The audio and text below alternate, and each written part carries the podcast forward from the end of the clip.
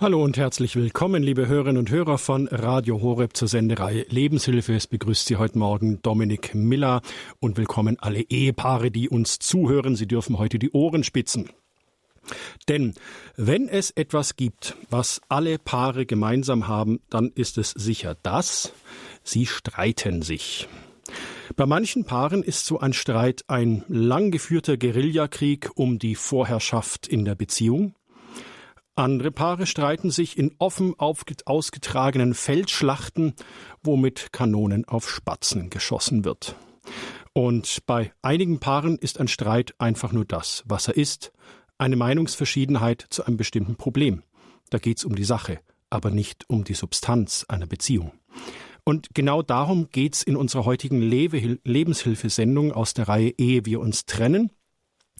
Wie kann man miteinander streiten ohne einander zu verletzen oder zu kränken?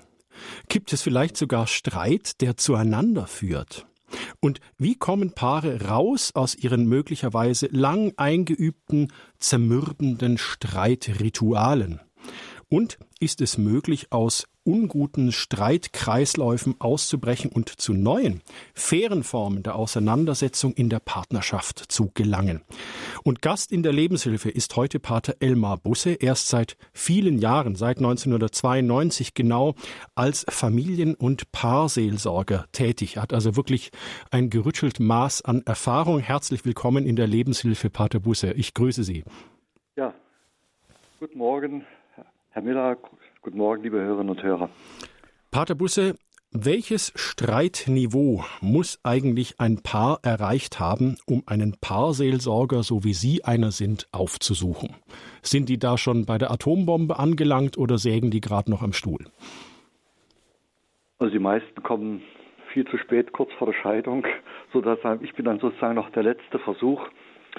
Äh, und das ist tatsächlich das Problem, weil äh, da schon so viel an Vertrauen zerstört ist, so viele Stellen wundgerieben sind, dass die manchmal gar nicht mehr damit rechnen, dass sie neu zueinander finden können. Das heißt, bevor man eigentlich dann die, die Kompetenz vermittelt ist, ähm, äh, muss man erstmal wieder an der Motivation und am Vertrauen arbeiten. Wir können es noch immer zusammen wir, wie es Reinhard May gesungen hat. Ich möchte mal einen Vergleich gebrauchen. Äh, ich bin dann jetzt nicht so ein Technikmensch, aber wenn ich da im Computer irgendein neues Programm installieren will oder dies oder jenes machen will, das klappt nicht so, wie ich das will. Und ich versuche das zehnmal und der Computer macht nur das, was ich eingebe, aber nicht das, was ich will, dann möchte ich mein Notebook einfach am liebsten an die Wand schmeißen. Das heißt, ich bin wütend. Und wenn ich an einen unserer Studenten bitte, du zeig mir doch mal, es geht um das und das, und dann sagt er, ja, dann müssen Sie erstmal das Dialogfeld öffnen und da ein Häkchen setzen und da das deaktivieren und so. Also wenn mir sozusagen die Kompetenz vermittelt wird, dann kommt die Freude am Computerbenutzen auch wieder auf. Und das merke ich eben halt, den meisten Paaren fehlt von ihrer Herkunftsfamilie einfach diese Konfliktlösungskompetenz. Die konnten sie bei den eigenen Eltern vielleicht nicht abschauen. Äh, so ein Manager lernt das in sündteuren Seminaren. Aber wer es eigentlich am meisten braucht, sind tatsächlich die Ehepaare. Denn der liebe Gott hat ja jedem von beiden einen eigenen Willen, einen eigenen Verstand, ein eigenes Urteilsvermögen gegeben. Es wäre also höchst befremdlich, wenn die immer von vornherein einer Meinung wären. Worum wird denn da eigentlich immer gestritten? Was oder gibt es so eine Hitliste der Streitthemen, die so zwischen Paaren aufkommen? Oh ja, oh ja. okay. Ich erinnere mich noch mal an eine Straßenbahnfahrt damals in Wien wo dann eine Rentnerin sagte, ja, bei uns hat immer das Geld und die Kinder gestritten. Also nicht ich habe mich mein, mit meinem Mann über das Geld und über die Kinder gestritten, sondern bei uns hat das Geld und die Kinder gestritten. Also wir beide sind eigentlich unschuldig. Aber tatsächlich die unterschiedlichen Erziehungsstile, die die beiden mitbringen und wo jeder etwas für selbstverständlich hält, was für den anderen gar nicht selbstverständlich ist, sondern oft, oft in der Aktion deutlich wird, äh, ich hätte das jetzt ganz anders gemacht, warum hast du mich nicht vorgewarnt? Also tatsächlich der Streit um die Kindererziehung ist ein Hit-Thema. Dann die Frage, äh, wofür geben wir unser Geld aus? Wie viel darf auch der Einzelne dann so haben, um äh, eben mal Augenblickslaune nachzugeben? Dann die Frage äh, Aufteilung der Hausarbeit ist nach wie vor ein spannendes Thema. Das klappt also dann doch nicht so, wie es eigentlich sollte. Dann ähm, ja überhaupt eben Zeiteinteilung, Freizeit, wie viel Freizeit nimmt sich äh, jeder von beiden. Wobei ich da manchmal auch den Eindruck habe, weil es keine Hausfrauengewerkschaft gibt, die für die Rechte der Hausfrauen kämpft, äh, ist es praktisch die Selbstausbeutung der Frauen tatsächlich oft so und dann ist dann auch der Frust auf den Mann, der sich da viel lockerer ausklingt und mal sich die Zeit nimmt für sein Hobby. Das ist immer wieder ein neues Streitthema. Und dann auch die Frage, wie viel Nähe und wie viel Distanz wollen wir einander schenken. Äh, da ist es meist so, dass Männer mehr Distanz brauchen, als Frauen eigentlich lieb ist. Die kriegen ja schon Angst. Frauen können mehr Nähe vertragen, als Männer spontan bereit sind zu geben. Zu dem Thema haben wir ja äh, im letzten Jahr eine Sendung gemacht. Genau, genau, ja, ja. Aber wie gesagt, diese Irritationen auf dem Gebiet äh, sind immer wieder Anlass für Missverständnisse und für Streitereien. Und dann wird die Liebe des anderen in Frage gestellt. Also ich würde sagen, das ist so die Hitliste. Mm, jetzt mal, ähm, warum ist es eigentlich ein echt fataler Irrtum zu glauben, dass in einer guten Ehe nicht gestritten wird. Also so richtig wie äh, ähm, der Himmel voller Geigen, sie heiraten und lebten glücklich und zufrieden bis an ihr Lebensende. Warum ist es einfach ein fataler Irrtum, dass ähm, in der guten Ehe nicht gestritten wird? Und woher kommt es, dass irgendjemand uns vormacht, ja, gute Eheleute streiten nicht? Gut, weil die Märchen genau an dem Punkt aufhören. ja, okay.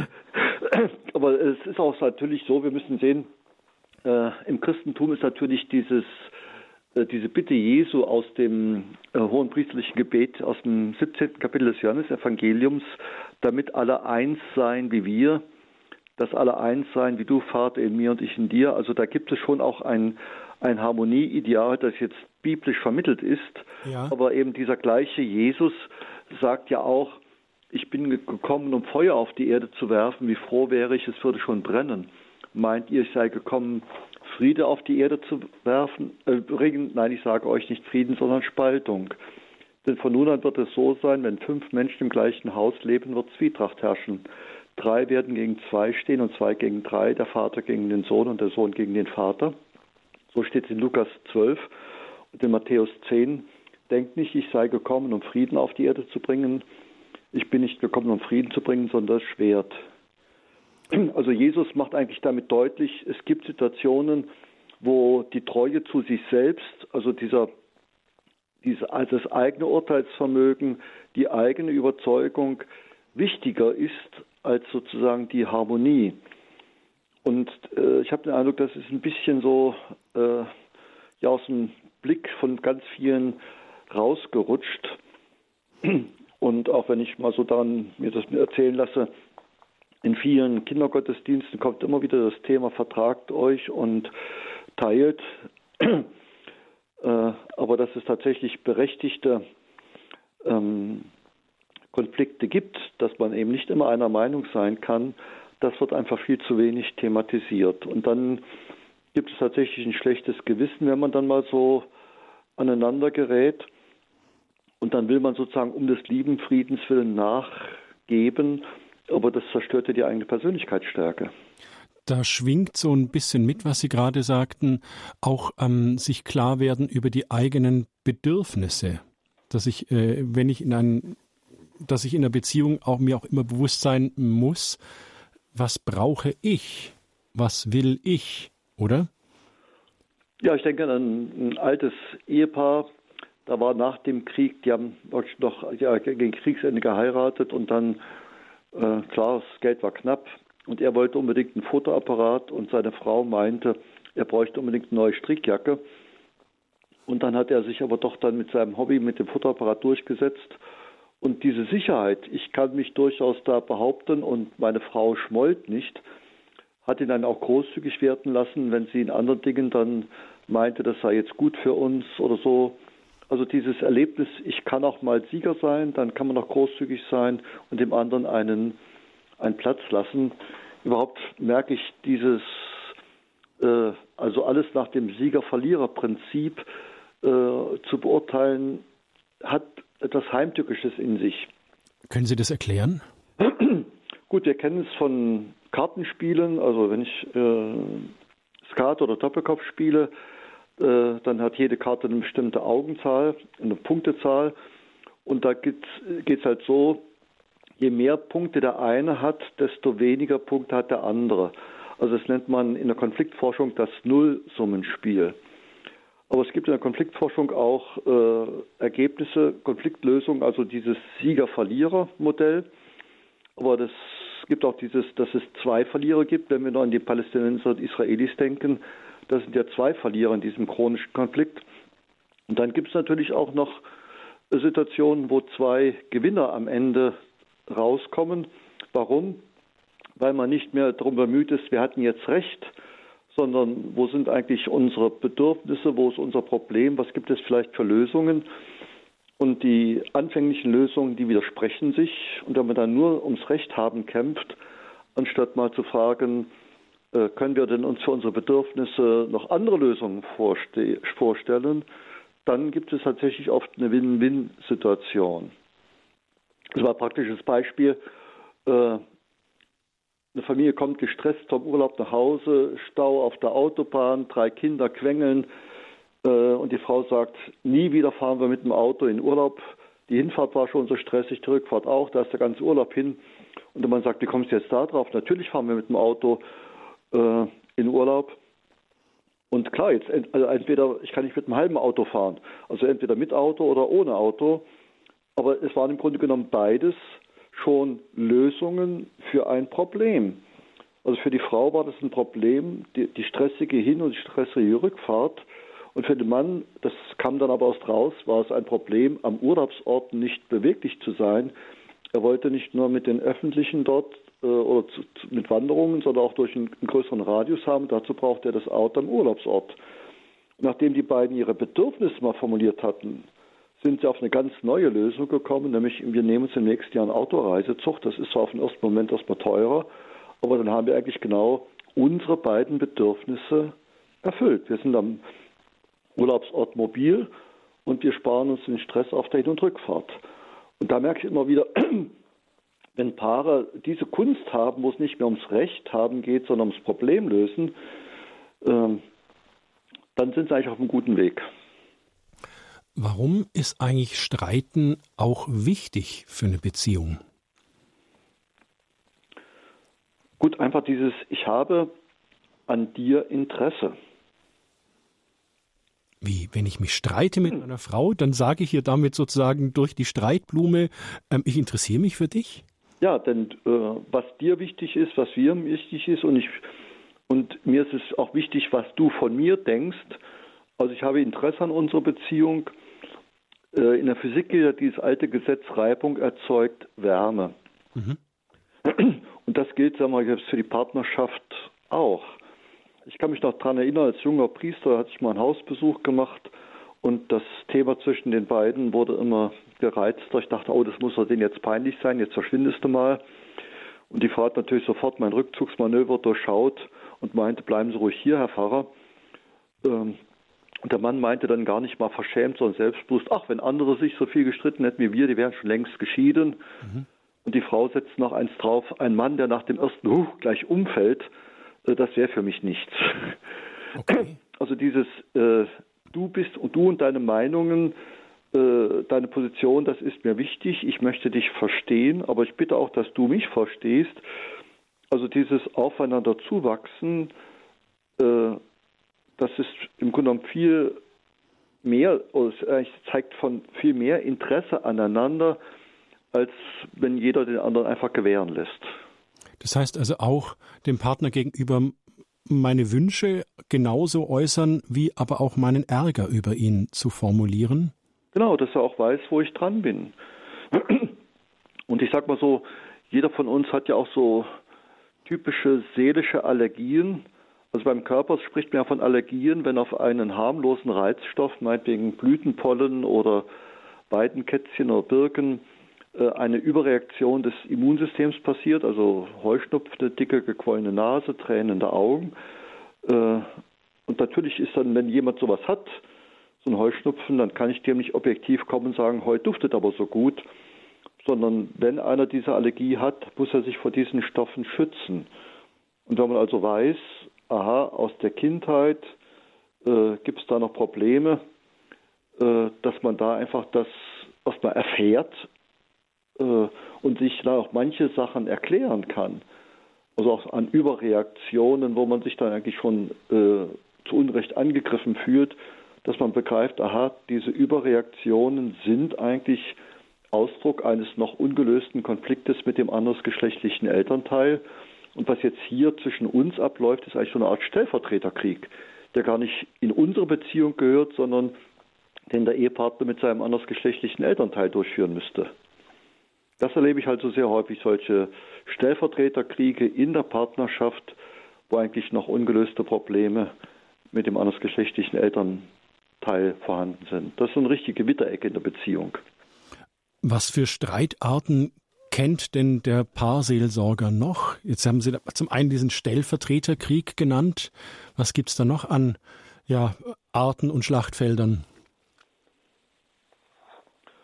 Gut, äh, wir hatten es bei dem Thema Nähe und Distanz schon mal angedeutet.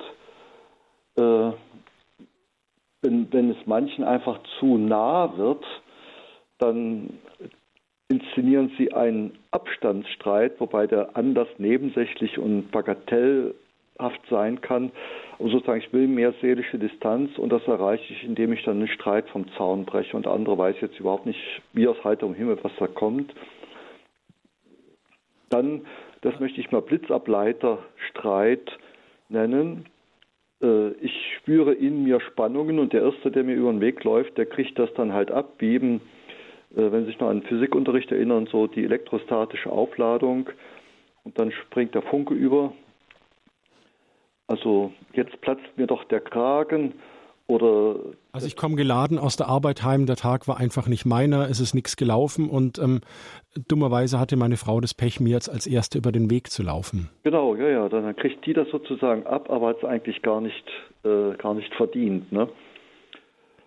Dann auch was ich äh, häufig bei zwei ehrgeizigen Partnern erlebe, ein Wettstreit, wer ist der Erste, wer hat in diesem Bereich das Sagen und Entscheiden, wer von uns kann was besser. Das ist meist so in den ersten paar Ehejahren bei so zwei Alpha-Tieren, sag ich mal, äh, ein häufiger Grund. Und es dauert eine Weile, bis sie sich dann sozusagen diese Torte mit den einzelnen Bereichen aufgeteilt haben. Wer kümmert sich da um was? So eine Kampfansage war mal, der Kühlschrank gehört mir. Also was da reinkommt und du kannst zwar deine Wünsche äußern, aber ich, ich möchte das eigentlich dann regeln. Oder dass man sagt, äh, du bist für den Garten verantwortlich, du bist für die Versicherung verantwortlich, solche Sachen. Also wenn man aus dem Wettstreit dann eigentlich in die Aufteilung kommt und dann die natürlichen Kompetenzen oder Interessen berücksichtigt, das heißt ja nicht, dass der andere den Mund dazu halten soll, aber dass sozusagen klar ist, äh, für diesen Bereich ist die letzte Verantwortung bei dir. Peinlich wäre es natürlich dann, wenn einer sagt, äh, das möchte ich machen und dann sozusagen die Sachen schleifen lässt. Dann fängt der, fängt der Wettstreit von neuem an. Mhm. Ein häufiger Streit ist auch Gerichtsstreit, so Grundmuster, Anklage und Rechtfertigung. Einfach, wir müssen davon ausgehen, dass manche Menschen vielleicht auch schon von ihrer Herkunftsfamilie äh, so eine Tendenz haben, sich als armes Opfer von zu fühlen. Denn mit dieser Opferrolle ist ja auch moralischer Gewinn verbunden. Also ich bin ja als Opfer immer der Bessere und der Täter ist der, der Böse. Und für manche ist das so verlockend, dann den anderen auf die Anklagebank zu setzen und ihn dann fertig zu machen, und vielleicht auch noch so Motive zu unterjubeln. Du bist immer so gemein. Äh, und der andere versucht dann seine Unschuld zu beweisen. Also es geht gar nicht mehr um Problemlösung, sondern um dieses, diesen Sekundärgewinn aus diesem Streit. Du bist uneinsichtig, du bist der Täter, ich bin das arme Opfer, ich bin die moralisch oder der moralisch Bessere. Ähm, das ist also auch so eine sehr zermürbende Geschichte. Vielleicht eben auch, weil man es von den Eltern nur so erlebt hat. Äh, das ist eine sehr giftige Geschichte, also das auszumerzen. Aber wie gesagt, das, das kann man, wenn man einfach mal klar macht, was läuft dort eigentlich ab. Was eigentlich ein sehr konstruktiver Streit ist, ist der sogenannte Klärungsstreit. Worum geht es eigentlich? Was ist mir wichtig? Ja, äh, also ich denke an ein Ehepaar, die hatten ihren Neubau da an den Hang gebaut und es gab hinterm Haus am Hang da so einen kleinen Parkplatz und die Frau wollte unbedingt auch ein Auto, weil sie wieder stundenweise berufstätig sein wollte, aber da brauchte sie ein Fahrzeug. Und dann war ihm halt die Anfahrt auf das Grundstück ein Problem. Sie stammte aus, dem, aus der Familie, wo der Vater einen Baubetrieb hatte und meinte dann, dann bauen wir doch eine Betonmauer, schön Stahlbeton und schütten das auf. Der Mann sagte, Betonmauer finde ich hässlich. Ich mache mit unseren erwachsenen Söhnen so Löffelsteine. Das sieht viel schöner aus. Und sie fragte zurück, ja, wann willst du denn da die 800 Löffelsteine machen? Wie lange soll das dauern? Wir haben also zwei Stunden hin und her äh, überlegt und das ging immer so hin und her und ich sagte, wissen Sie, ich muss jetzt leider weg zum Gottesdienst und in diese Gegend komme ich erst wieder im Frühjahr. Wenn Sie dann eine Lösung gefunden haben, komme ich extra und weihe Ihren Parkplatz und Ihre Zufahrt ein als Zufahrt der guten Hoffnung. Und tatsächlich, als ich im nächsten Frühjahr dann dort vorbeikam, gab es weder eine Betonmauer noch Löffelsteine, sondern Natursteine. Und beide erzählten eigentlich ganz stolz, dass sie auf die Idee gekommen sind, im nahegelegenen Steinbruch, der hatte Winterpause und wollte noch seine großen Brocken loswerden. Und dann haben sie diese großen Steine für ein Apfel und ein Ei gekriegt und der Nachbarlandwirt hat mit seinem Greifer und seinem Hänger dann auch noch ganz günstig die Steine vom Steinbruch dorthin gebracht und auch noch gesetzt. Also eine ganz neue kreative Lösung, die anfangs überhaupt nicht auf dem Tisch war, aber was das Bedürfnis von beiden eigentlich total erfüllt hat. Also beide haben aber auch ihre Bedürfnisse erkannt. Ja, ja, also wir, wir brauchen einfach eine vernünftige Zufahrt zu unserem Haus von der Talseite, nicht nur oben. Äh, am Bürgersteig war eben halt für äh, Parkplatz einfach nicht genügend Platz. Und, und dann haben sich beide eigentlich als Sieger gefühlt. Liebe Hörerinnen und Hörer von Radio Horeb, Sie merken, wir sind schon mittendrin im Thema Reibung erzeugt Wärme. Wir haben uns zum Streiten gern. Ich rede mit dem Paar- und Familienseelsorger Pater Busse, rede ich über, ja, wie streitet sich's richtig? Wie streitet es sich fair? Was sind so Fallstricke beim Streiten? Uns würde interessieren, wie es Ihnen damit geht, liebe Hörerinnen und Hörer. Was haben Sie für Erfahrungen mit Streit gemacht? Haben Sie ja rausgefunden, was ihre Bedürfnisse sind und dass dann vielleicht Streiten konstruktiver, fairer geworden sind oder sind sie richtig in der Sackgasse? Wenn Sie darüber sprechen wollen, das Hörertelefon, das ist jetzt besetzt unter der 089 517 008 008 können Sie uns im Münchner Studio erreichen. Unser Thema heute, ehe wir uns trennen, das ist die Sendereihe. Unser Spezialthema heute, Reibung erzeugt Wärme. Wir haben uns zum Streiten gerne. Wir reden also heute über eine vernünftige Streitkultur und wie man vielleicht auch aus solchen Sackgassen rauskommt. Das Hörertelefon 089 517 008 008. Und jetzt zum Luftholen ein bisschen Musik.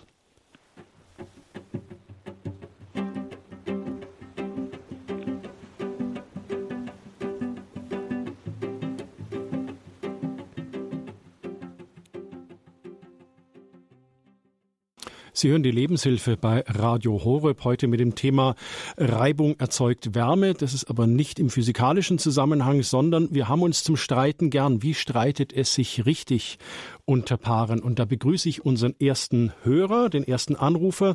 Aus Köln ist uns zugeschaltet der Herr Schimanski. Ich grüße Sie. Schimanski, ja, hallo. Ah, wie der Kommissar aus dem Fernsehen. Alles klar. Ja, macht ja nichts. So, äh, ich, ich höre Sie sehr schlecht, aber ich, Ihre Kollegin am Telefon hat gesagt, man kann mich gut hören. Ja, das ist so. richtig. Aber das macht nichts. Ich kann ja einfach mal sagen, äh, ich höre ja Ihre Sendung. Das finde ich sehr auch äh, schön über diese, mit diesem Streitthema. Und zwar habe ich so, äh, würde ich gerne den Punkt einbringen, weil der Herr, Ihr Studiogast, Elmar. Pater Busse? Ich den, Pater Busse ist es. Ja, der, der Herr Busse äh, hat ja auch gesagt, ähm, mit diesem Johannes, äh, im Johannesevangelium ja seid alle eines Sinnes. Und was ich gerne einführen würde jetzt mit dieser Streitthematik ist, es hat wahrscheinlich auch alles ein bisschen mit äh, sich beherrschen können zu tun. Und auch, was sehr auch hilfreich bestimmt sein kann, ist, wenn man ins Gebet geht und sagt, okay, zum Beispiel, sage ich mal, ich mache einfach mal so eine, so eine Konstruktion, ja, mein Partner streitet sich und schreit mich total an oder so, äh, oder Partnerin oder was, und dann, ja, geht man erstmal äh, innerlich ins Gebet und sagt, oh, jetzt ist ja gerade mal ein Streit, ja, mal sehen, vielleicht gibt Gott eine Lösung, wie man auch damit umgehen kann. Okay, ja. Selbstbeherrschung, eine Tugend? Genau. Danke, Herr Schimanski. Und auch das Gebet.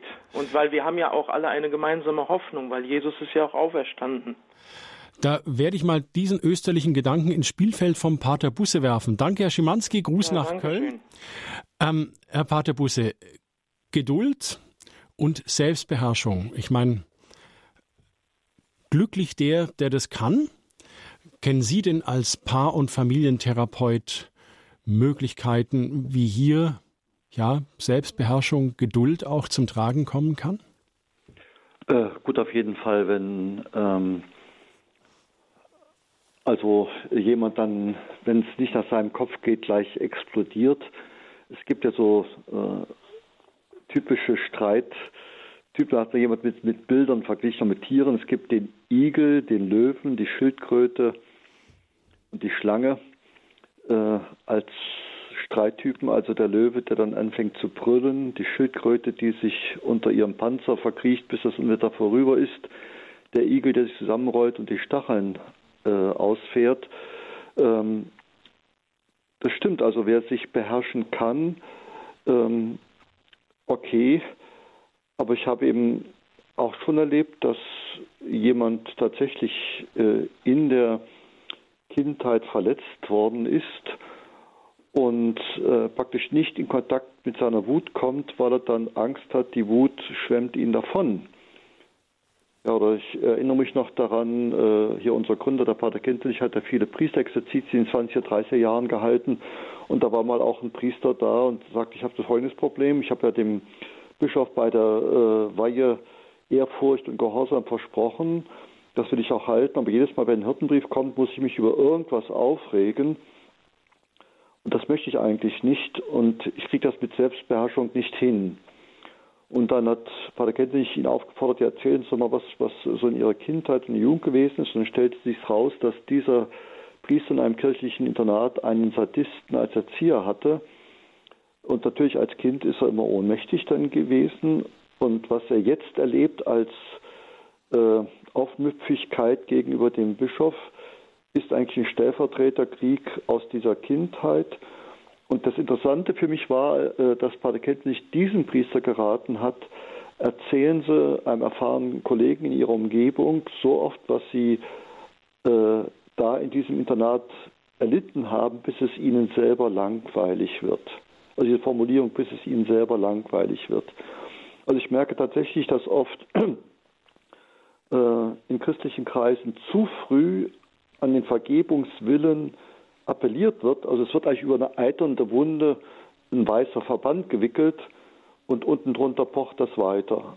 Also ich glaube, es muss irgendwo einen Raum geben, wo äh, auch jetzt Menschen ihre Wut, ihren Schmerz ausdrücken können. Das muss gar nicht mal gegenüber dem Verursacher sein, aber irgendwo in einem äh, geschützten Raum mit einem empathischen, also einem einfühlenden Seelsorger, dass einfach äh, klar ist, ja, dir ist damals Unrecht geschehen und jetzt hast du zum ersten Mal eigentlich die Möglichkeit, das auch auszudrücken.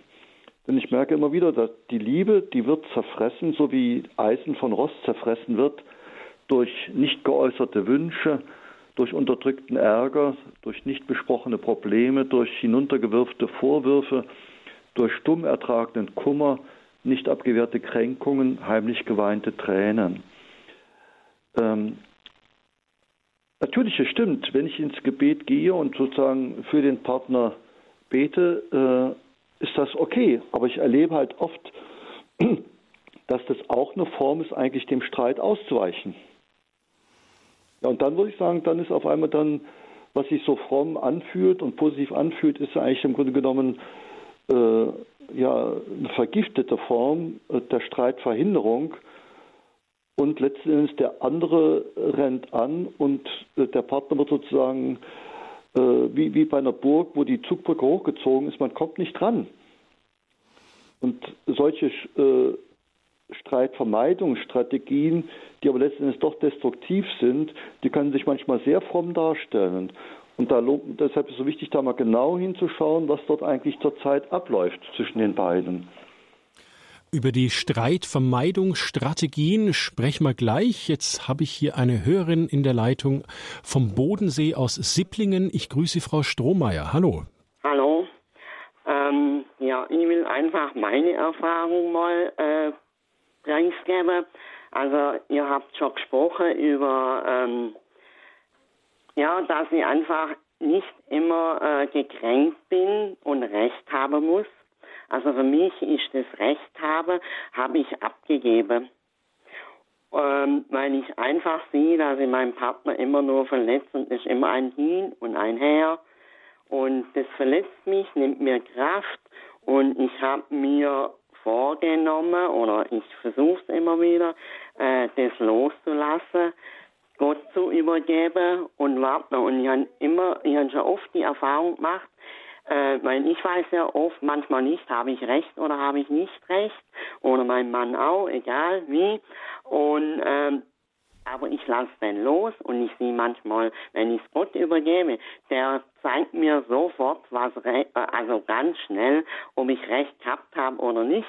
Ich kann's, äh, ich freue mich dann manchmal und und dann guck, aber was meine Schwäche noch ist, ist, dass ich mich nicht für das entschuldigen kann, wenn ich nicht recht gehabt habe. Oh je, willkommen und, äh, im Club. Ja, und also, aber ich muss ehrlich sagen, äh, das ist für mich so äh, Gnade, nicht mehr Recht zu haben. Also ich habe das früher auch immer wollen, Recht haben, diskutiert und mein Mann wollte dann nicht mehr diskutieren und auch geschlafen. Ich war auf 150 und er, ähm, ja, und er hat geschlafen und, und seit ich das kann, äh, das Recht, ob ich Recht habe oder nicht, ähm, äh, seit ich es loslassen kann und Gott übergeben kann, ja, es mir viel besser. Ich bin frei und ich schade mir nicht selber. Frau Strohmeier, ich danke Ihnen für diesen Beitrag. Ja. Alles Gute, ein Gruß nach Sipplingen an den Bodensee. Ja, danke. Grüße Gott. Pate Busse, es geht nicht ums Recht haben, haben Sie vorhin auch gesagt. Und wie die Hörerin gerade sagte, es, äh, wenn sie das Recht haben loslässt, das macht ja geradezu frei. Genau, genau, genau. Wir hatten vorhin angerissen über sogenannte Streitvermeidungsstrategien, die manche Paare so anwenden, um ja dem Streit aus dem Weg zu gehen, ja nicht irgendwie an irgendeiner Sache kratzen oder schlafende Hunde wecken. Was sind denn da so die Klassiker? Sprich, wo müssen wir eigentlich selber auch aufpassen, so hoppla, da mache ich jetzt gerade wieder so eine Nummer, um dem Streit aus dem Weg zu gehen. Sie haben das vorhin auch so gut formuliert, ähm, äh, als Sie über die Wut Ihres Priesterkollegen sprachen, der auf seinen mhm. Bischof so wütend ist, ja. Und die Wut lag ganz anders. Da haben Sie das gesagt, er war nicht im Kontakt mit der Wut. Also er ist, er ist irgendwie nicht in Kontakt mit seiner Emotion gekommen. Können Sie in dem Zusammenhang das bitte nochmal beschreiben, was es bedeutet, in Kontakt mit seiner Emotion, welcher auch immer, dann zu kommen? Ja, ich möchte mal einen Vergleich gebrauchen. Äh, wenn man so ein Bier im Maßkrug oder in einer Glastulpe hat, dann ist ja oben drauf der weiße Schaum und unten drunter das goldgelbe Bier. Das wissen die Redakteure im Münchner Studio ganz genau. Genau. Es ist beides Bier, aber sieht ganz anders aus. Mhm. Und so würde ich auch mal sagen, schwimmt eigentlich bei uns die Wut oben drüber wie der Schaum und darunter ist der Schmerz. Der Schmerz unter der Wut? Der Schmerz unter der Wut, weil ich enttäuscht bin, weil ich verletzt bin, weil ich mich verlassen fühle. Und äh, wenn ich sozusagen durch, durch die Wut durchkomme und eigentlich an meinen Schmerz rankomme, äh, dann, dann bin ich eigentlich auf einem guten Weg, wo man sagt, jetzt kann man äh, die Sache eigentlich mal klären. Also ein kleines Kind stößt sich am Tisch und sagt, du böser Tisch. Mhm. Anstatt zu sagen, ich bin wütend über meine Ungeschicklichkeit. Okay. Ja. Und dieses, also ich schaue mal, ähm, ja, was, was, warum bin ich eigentlich wütend? Was ist da eigentlich verletzt worden? Oft ist sozusagen die Wut so eine Art äh, Wünschelroute, um sozusagen an den Schmerz, an die unerfüllten Bedürfnisse ranzukommen. Und das wird eigentlich erst im, im Konflikt dann, dann deutlich. Ja? Um ein Beispiel zu bringen, ein junges Paar ist auf Hochzeitsreise, sind beides so Naturfreunde, mieten sich da so eine Berghütte, äh, Selbstversorger, haben sich Lebensmittel mit hochgenommen, machen eine schöne Bergtour. Am Abend wird gekocht und dann bleiben zwei Kartoffeln übrig. Und die Frau legt, ach komm, damit, damit wir keine Reste haben, hier nimm mal noch die beiden Kartoffeln und der Mann explodiert. Und sie denkt, um Gottes Willen, die Flitterwochen haben noch gar nicht richtig angefangen, was ist hier los? Mhm. Und dann aber eben, weil sie gelernt haben, über solche Sachen zu reden und dem Mann äh, wird auch deutlich, ja, äh, weshalb bin ich jetzt wütend geworden? Er hatte selber in seiner Herkunftsfamilie halt erlebt, dass die Mutter, also seine Mutter äh, noch Hunger erlebt hatte und sich geschworen hat, also in meiner Familie soll man nie jemand Hunger leiden und hat eigentlich immer zu viel gekocht. Und der Papa musste dann die Reste essen, er war dann sozusagen das Hausschwein in der Familie und wurde immer dicker. Deshalb hat ihn die Mutter wieder aufgezogen. Und als der Junge dann so 15, 16 wurde, ging ihm dieses Spielchen der Eltern dermaßen auf den Geist. Also die Mutter hätte doch tatsächlich mal abzählen können, wie viel Kartoffeln brauchen wir hier. Das ist doch ungefähr so berechenbar. Und der Vater hätte sich da auch wehren können. Also ihm ging dieses Spielchen der Eltern, diese Überfürsorglichkeit der Mutter und dieses mangelnde, äh, klärende sich wehren des Vaters auf den Geist. Und jetzt fängt seine Frau genauso an. Dass bei ihm alle Alarmanlagen losgehen. Um Gottes Willen, jetzt wiederholt sich das Drama, das ich in meiner Herkunftsfamilie erlebt habe. Und deshalb sozusagen die Wut kommt, also er will sich wehren. Das ist irgendwie verständlich. Mir ging es auch darum, dass wir mal also, also die Wut ein Stückchen rehabilitieren. Der liebe Gott hat ja als Schöpfer die Wut in uns hineingelegt, dass wir in einer Gefahrensituation Energie haben, um entweder zu fliehen oder Energie haben, um zu kämpfen. Also Wut ist ja erstmal in sich nichts Schlechtes, so wie Benzin, was ganz Gutes ist, wenn es im Motor explodiert zum genau festgesetzten Zeitpunkt in der genau dosierten Menge. Also ohne Explosionen im Motor äh, würde kein Auto uns irgendwo hin transportieren. Aber ich kann eben nicht mit einem Streichholz an einen Kanister gehen, gucken, ob da was drin ist, dann macht es einmal Wuff und mich gibt es nicht mehr. Also diese äh, Kombination, wir müssen aufpassen bei hochexplosiven Sachen. Deshalb steht an jeder Tankstelle Rauchen und offenes Feuer verboten. Aber kein Tankwart, der vom Benzin lebt, sagt, Benzin ist was Schlechtes. Er sagt nur, Benzin kann leicht außer Kontrolle geraten. Und diesen Unterschied, der, der ist mir wichtig, aber dass eigentlich die Wut eine Energie ist, die der Schöpfer in uns eingebaut hat, dass wir in bedrohlichen, in gefährlichen Situationen also entweder fliehen können oder kämpfen können. Heißt es, dass ein Streit durchaus Emotionen verträgt? Da darf man ruhig emotional werden und der Streit bleibt dennoch noch fair? Ja, ja, also das kriegt man ja mit in italienischen Filmen. Die sind ja meist viel, viel lauter und temperamentvoller als die deutschen oder österreichischen Filme.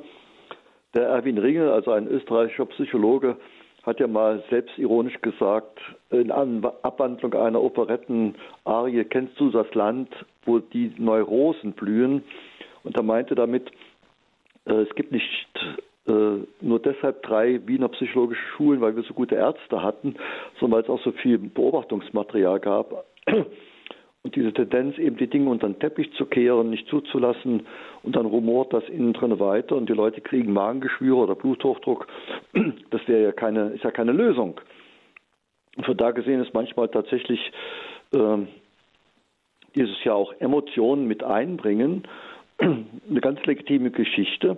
Die Frage ist nur, äh, was sage ich dann in der Wut? Also kippe ich dann um in Schimpfwörter, dann wird es eben äh, schlecht oder bleibe ich tatsächlich fair?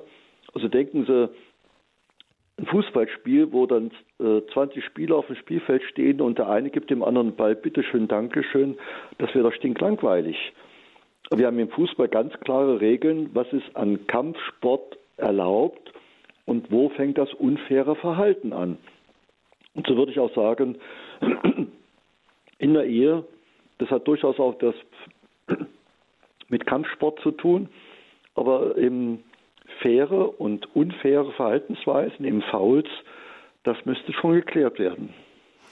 Sie hören die Lebenshilfe bei Radio Horeb heute mit dem Thema Wir haben uns zum Streiten gerne. Wir reden über ja Strategien, wie man auch eben mit Emotionen im Streit umgehen kann. Wir sind im Gespräch mit dem Familien- und Paarseelsorger Pater Busse von den Schönstadt-Patres. Wenn Sie Fragen haben zu dieser Sendung, zu unserem Thema, oder wenn Sie uns selber, wie auch schon einige Hörer es gemacht haben, erzählt haben, wie bei Ihnen gestritten wird, dann können Sie bei uns anrufen. Die Hörernummer, die ist freigeschaltet, die 089 517 008 008. Wenn Sie uns von außerhalb Deutschlands anrufen möchten, weil vielleicht wird ja auch, außerhalb Deutschlands bei Paaren gestritten, wählen Sie einfach vor 004989 517 008 008 und noch etwas Musik bitte.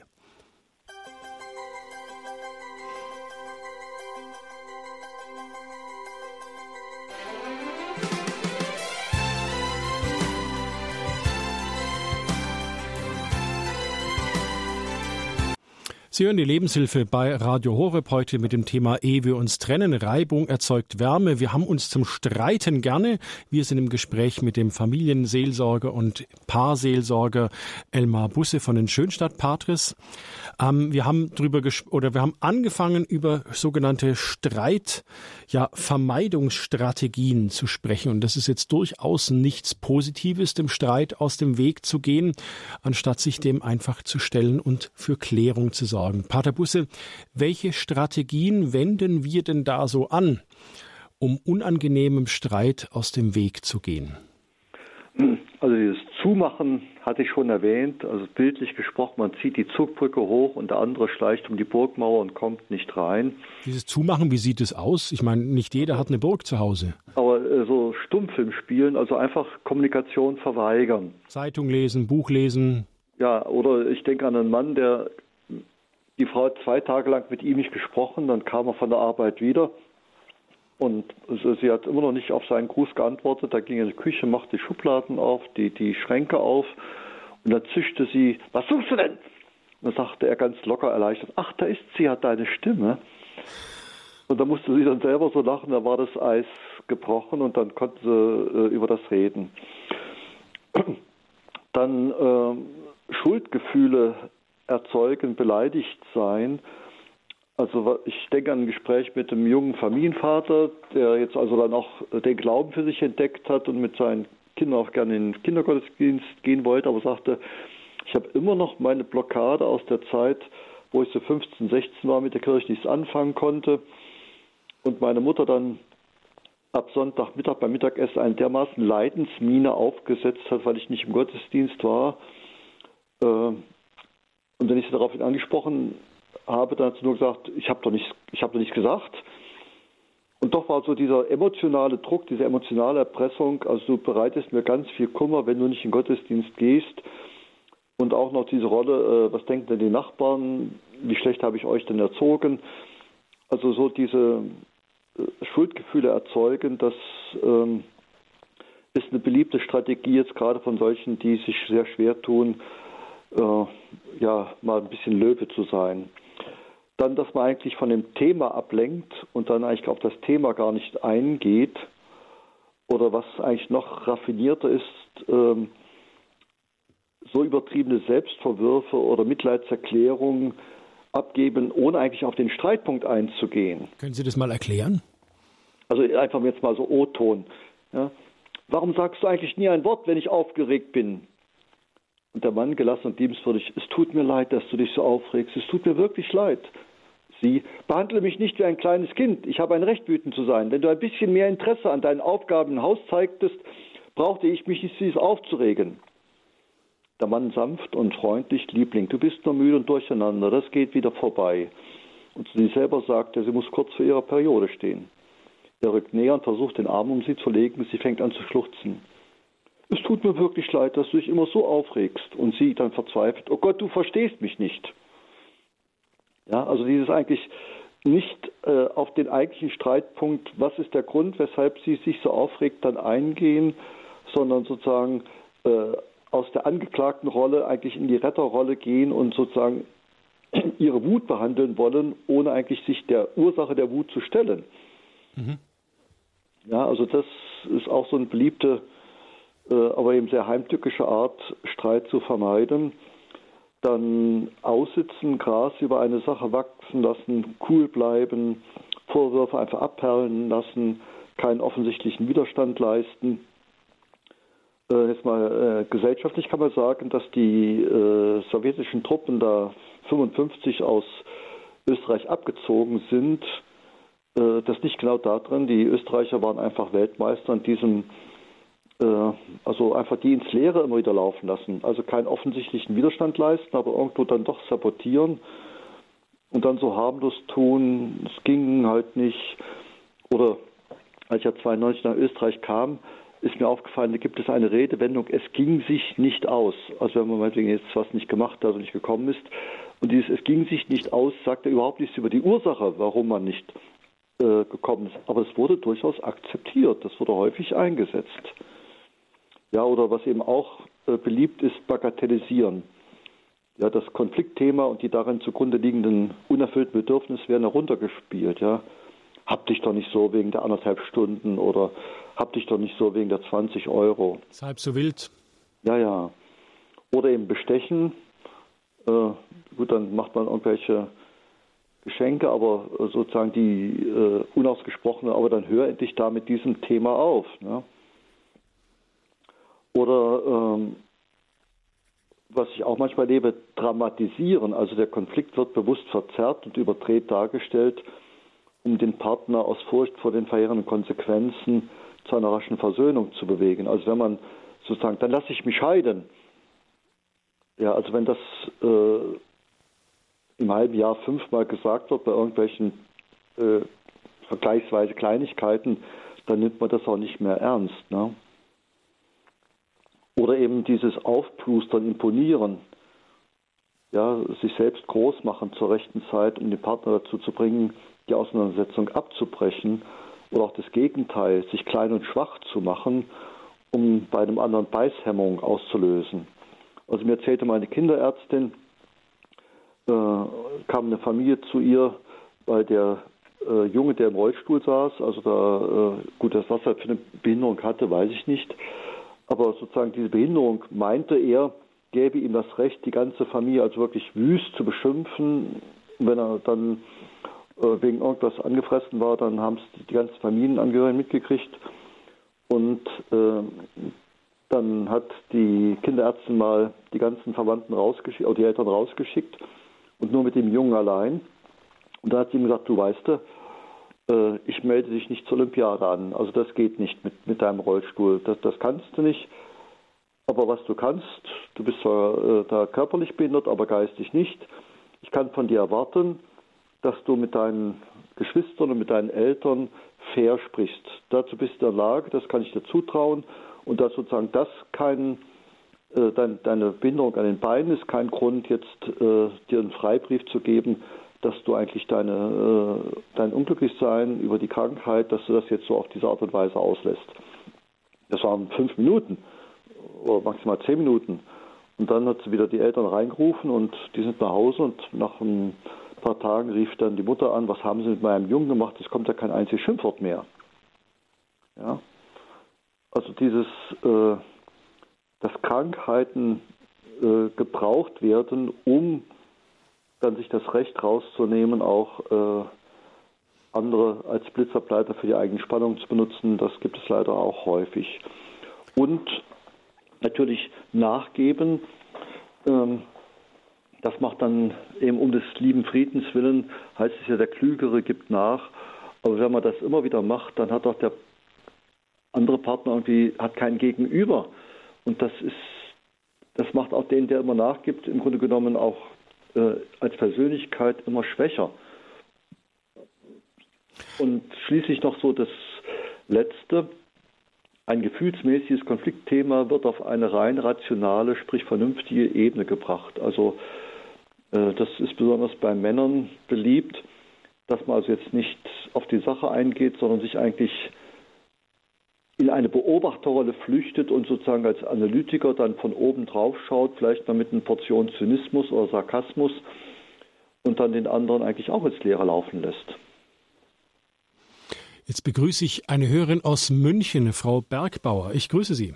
Ja, grüß Gott. Also erstmal danke für die interessante Sendung. Ähm, die Ausführungen fand ich auch ganz äh, interessant bisher, aber eine Sache fehlt, die kenne ich selber aus eigener Erfahrung, aber auch so in durch meine Arbeit und auch so in der Umgebung. Es gibt Leute, also in, auch in der Partnerschaft, also den Partner, der ähm, äh, wo eine Diskussion beginnt und auch das in einem Streit dann letztendlich mündet, ähm, aber dieser Mensch gibt nicht alle Fakten weiter. Also gerade wenn es um so organisatorisches geht oder um Entscheidungen geht, ähm, und dann, dann kommt eine Diskussion äh, und eine, ein Streit in Gang ähm, und äh, der, der äh, quasi nicht richtig informiert ist, arbeitet mit diesen Fakten, die ihm da geboten wurden und dann streitet man und streitet man und dann irgendwann nach einer Stunde sagt dann dieser Mensch, ja, aber, ja, gibt dann so den Rest der Information weiter. Damit platzt das alles, äh, weil natürlich dann, also mir ging das selber so, ich habe dann gesagt, ja, das wusste ich ja gar nicht. Ja, da hättest du ja mal fragen können. Und ähm, also ich, äh, also ich habe mich, als mir das mehrfach passierte, ich habe mich von dieser Person dann auch getrennt, weil ich keinen Weg sah. Aber es, solche, was mich interessieren würde, ähm, ob, ob das auch so bekannt ist als Phänomen, weil mich würde wirklich interessieren, wie kann man sowas wirklich äh, regeln, äh, weil das ist so eine Unfairness und es ist so ein Streiten um des Streits willen und ein Gewinnen wollen, ja, und den anderen dann bloßstellen. Das ist so eine ganz perfide Sache, ne? Genau, genau, ja, ja. Gut, es gibt tatsächlich, äh, sagen wir mal, ähm, Charaktertypen, die äh, genau, äh, also unwahrscheinlich konfliktiv sind, wo die anderen machen können, was sie wollen. Das, das macht, man macht es denen nie recht. Ja, und eben dieses Informationen vorenthalten ist auch eine Form von, sag ich mal, Machtmissbrauch. Ja, so nach dem Motto, wenn die ja wirklich wüsste, um was es geht, dann würde sie sich nicht so blöd anstellen. Also sie genießen das ja förmlich, sozusagen den Trumpf noch in der Hinterhand zu haben. Und wenn der andere müde geworden ist, dann zückt man den und dann äh, muss man wieder klein beigeben. Das ist, das ist ein perfides Spiel. Und wie sie es gemacht haben, tatsächlich, äh, wenn das als, als Muster drin ist, ich sage, wenn, wenn, wenn jemand nur Zopfmuster stricken kann, egal welches Wollknäuel in die Hand nimmt, es kommt immer das Zopfmuster raus.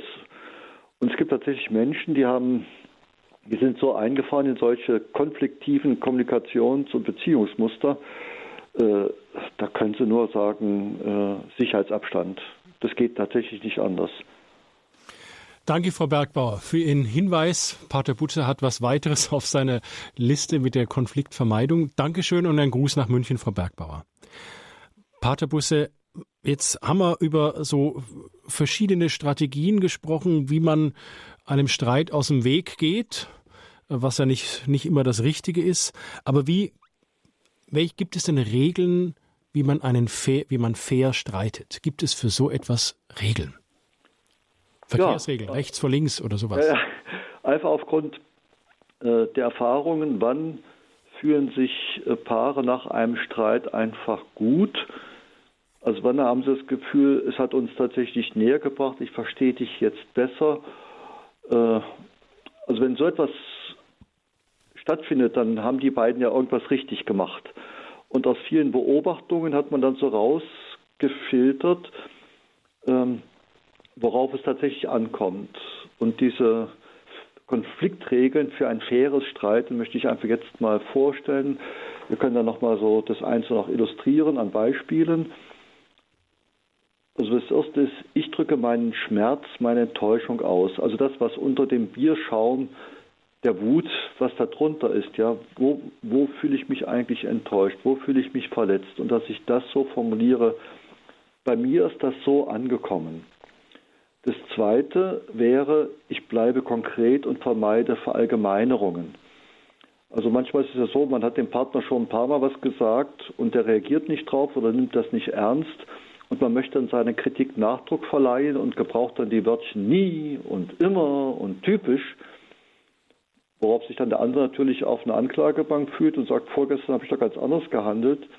Also diese Verallgemeinerungen bringen unterm Strich nichts, sondern es ist immer sehr hilfreich, ganz konkret bei der einen Sache zu bleiben und jetzt dafür eine Lösung zu finden. Das Dritte, ich unterstelle dem anderen keine negativen Motive. Also wenn mir dann im Streit rausrutscht, du bist immer so gemein, du bist so unordentlich, du bist so unpünktlich, ja, äh, dann sage ich ja, du hast eigentlich einen schlechten Charakter und deshalb kommt das jetzt so zum Vorschein. Gehen Sie einfach mal davon aus, dass die meisten Verletzungen in der Partnerschaft aus Ungeschicklichkeit oder Gedankenlosigkeit geschehen und nicht aus Bosheit oder fiesem Charakter. Und wenn man dann weiß, aha, äh, oder das sich beschränkt auf dieses, das tut mir jetzt weh, dann kann der andere sagen, ach, das ich jetzt gar nicht bewusst, dass ja da, äh, da du eine Verlustangst hast oder was auch immer, dann kann der sich rechtfertigen. Aber wenn der so hört, du bist immer so gemeint, du bist immer so, äh, dann ist das ein Etikett, äh, das ist dann schwierig wegzubekommen. Das vierte wäre, äh, ich formuliere das Fernziel der positiven Veränderung. Also mir ging es besser mit dir, wenn du jetzt im Laufe der nächsten Zeit einfach mal darauf achtest.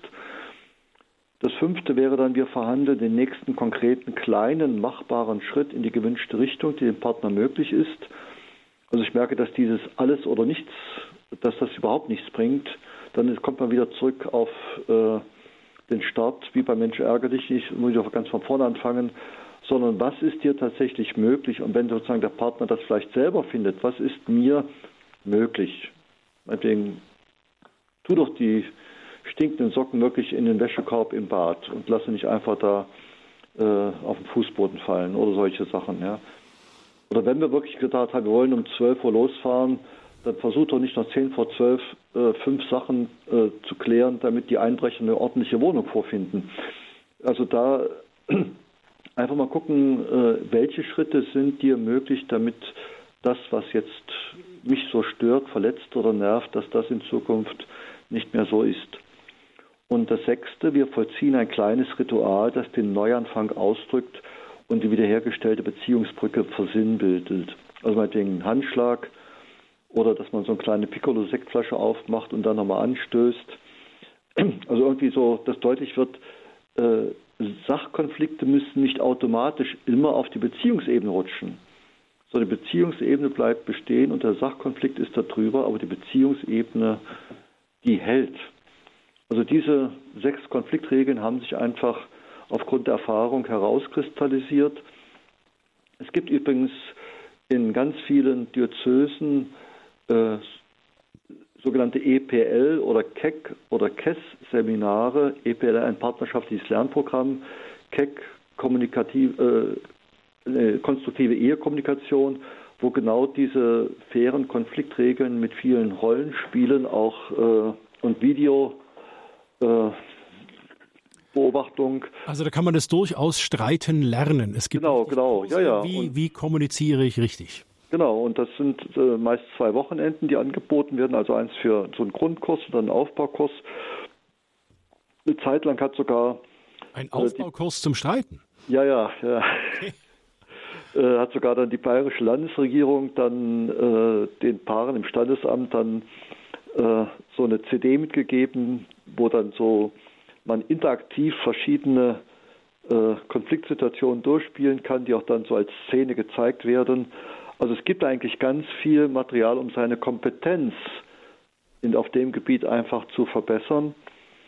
Äh, wie gesagt, das, und wenn die Kompetenz fehlt, nutzen Appelle die Motivation überhaupt nicht. Ja.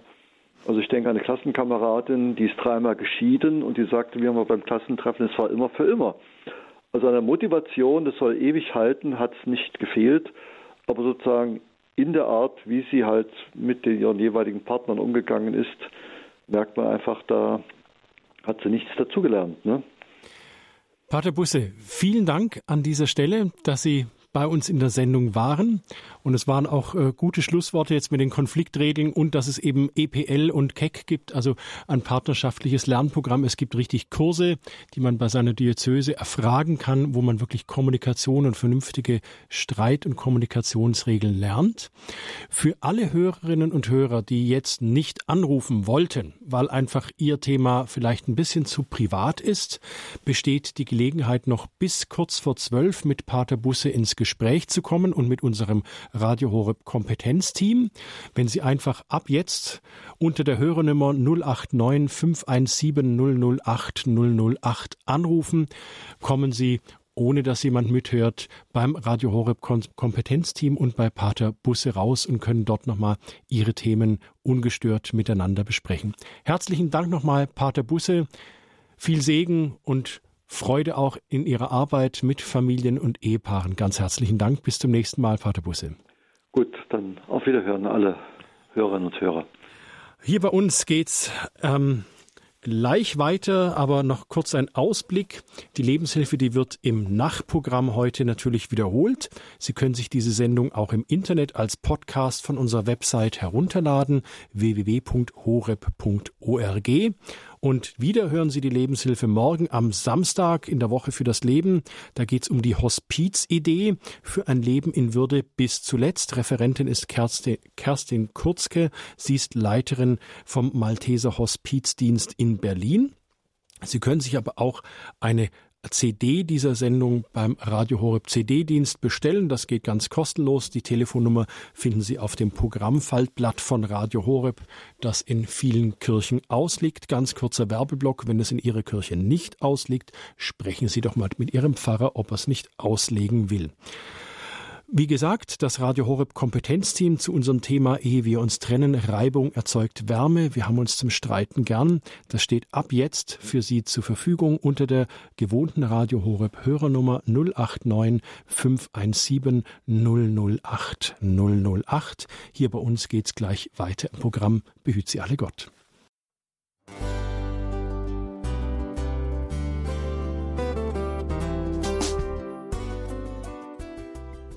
Liebe Zuhörerinnen und Zuhörer, vielen Dank, dass Sie unser CD- und Podcast-Angebot in Anspruch nehmen. Wir freuen uns, dass unsere Sendungen auf diese Weise verbreitet werden. Dieser Dienst ist für Sie kostenlos. Für uns ist er allerdings mit einem nicht unerheblichen finanziellen Aufwand verbunden. Deshalb sind wir für jede Spende dankbar. Alle Bankverbindungen unserer Spendenkontos können Sie über unsere Homepage horeb.org unter dem Menüpunkt Spenden einsehen. Dort besteht auch die Möglichkeit, online zu spenden. Natürlich nach den neuesten Sicherheitsstandards. Sie können diese Informationen auch bei unserem Hörerservice unter der Telefonnummer 08328 921 110 erfragen. Ich wiederhole die Rufnummer 08328 921 110. Vergelt's Gott für Ihre Unterstützung. Ihr Pfarrer Kocher.